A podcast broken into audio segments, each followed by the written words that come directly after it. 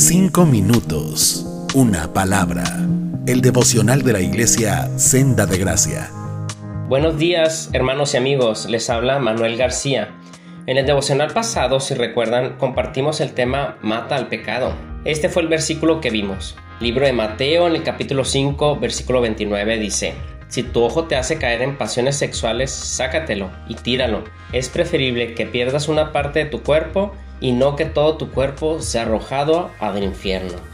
En esa ocasión hablé acerca de cómo resistir el pecado y cuáles son los medios de gracia para hacerlo. La oración, lectura y comunión con los hermanos. El día de hoy, con eso en mente, abundaremos más en lo que dice la Biblia acerca del pecado y la promesa de Dios para los que resisten al mismo pecado.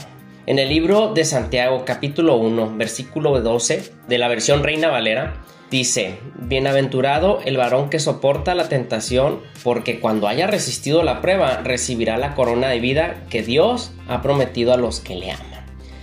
Primero que nada, si definimos la palabra bienaventurado, nos dará mayor claridad para entender.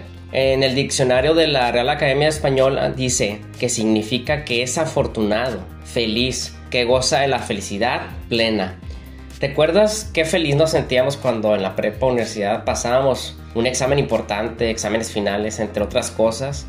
Claro, guardando las proporciones, por supuesto. ¿Recuerdas alguna prueba difícil en la que has tenido que soportar esa prueba y que hagamos memoria y verán que Dios siempre está con nosotros, guardándonos? Veamos que Dios siempre es fiel. En esta porción Dios nunca dice que no seremos tentados por el enemigo, que todo será fácil en este camino.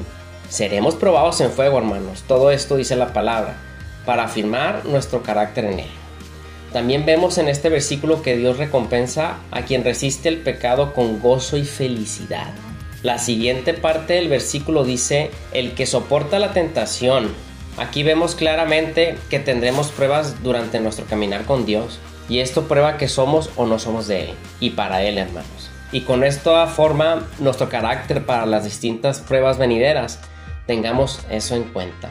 Recordemos que su poder se perfecciona en nuestra debilidad, hermanos. Imagínate vivir sin pecado, hermano, donde no todos nos amamos, donde a todos nos respetamos, a nadie juzgamos, a nadie herimos y sobre todo donde honramos a Dios con toda nuestra vida. Imagina todo esto. Sería glorioso, ¿verdad?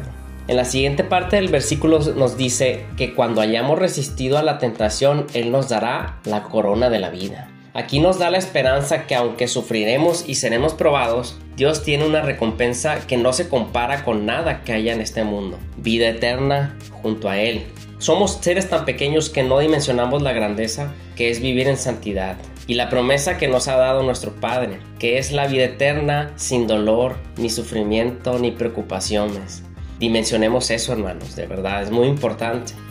Y aquí finaliza diciendo que Dios ha prometido a los que le aman algunos resisten a la tentación solo por no ser mal vistos en la sociedad, por círculo cercano. Por ejemplo, ¿nunca has pensado que debes tratar bien a tu mujer o hijos o que debes tratar bien a tu mujer o hijos o padres para que no se vea mal ante los demás? ¿O qué vaya a decir tal persona de lo que hacemos?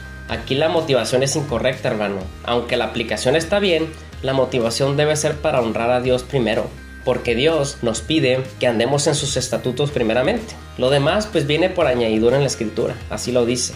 Porque si lo hacemos sin honrar a Dios, hermanos, entonces es para nuestro deleite solamente el resistir al pecado, como vivir moralmente bien. Aquí en esta última porción nos dice, ya para terminar, a los que le aman solamente. También nos dejen claro aquí que solo es para quienes le conocen. No puedes amar a quien no conoces, ¿verdad? Es solo para los que Él ha escogido para su pueblo. Los que amamos a Dios no podemos caer en pecado y si caemos no podemos persistir en él, sino vivir en santidad. Entonces, hagámonos estas preguntas de reflexión. ¿Vale la pena realmente resistir el pecado? ¿Con qué motivación eliminamos el pecado de nuestras vidas? Claro que vale toda la pena, hermanos, porque si confiamos en Él, Él nos dará todo junto con Él. Y hagámonos por amor a Él y al prójimo. Dios no escatimó en enviar a su Hijo a morir por nuestros pecados, ¿ves? Ahí está la respuesta, hermanos y amigos. Quien se hizo carne para vivir la vida que nunca podremos vivir, pero que debemos tratar de vivir. Esa es la motivación que debemos tener. Y finalizo con esta frase de Tim Keller que dice, cuando confesamos nuestros pecados, no estamos arrastrándonos en la culpa, sino lidiando con nuestra culpa. Si negamos nuestros pecados, no podremos librarnos de ellos. Hermanos, Dios nos ayude y nos capacite con su gracia irresistible. Dios les bendiga. Cinco minutos, una palabra.